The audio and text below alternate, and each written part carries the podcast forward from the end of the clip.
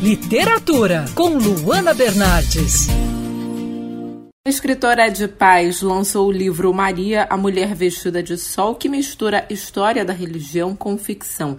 Ed, esse foi com certeza um trabalho de pesquisa muito complexo, né? Me conta um pouco sobre o processo de produção e pesquisa desse livro. O trabalho de pesquisa foi o mais duro, mas também o mais prazeroso. Apesar de ser muito difícil buscar informações sobre a mãe de Jesus, que nos evangelhos ela é citada poucas vezes e fala poucas palavras, né, nos quatro evangelhos a importância dela é muito grande.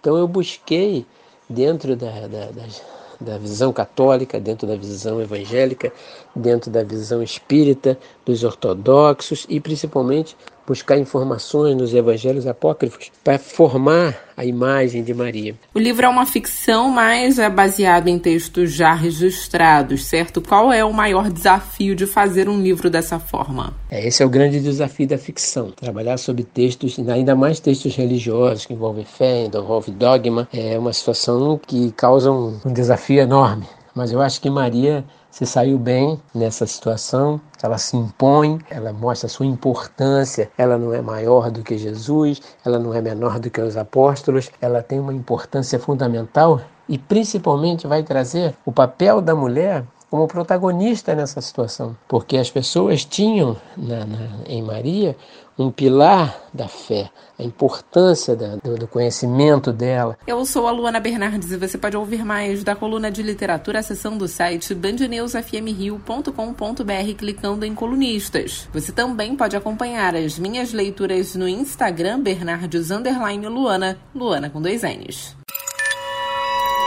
Quer ouvir essa coluna novamente? É só procurar nas plataformas de streaming de áudio. Conheça mais dos podcasts da Band News FM Rio.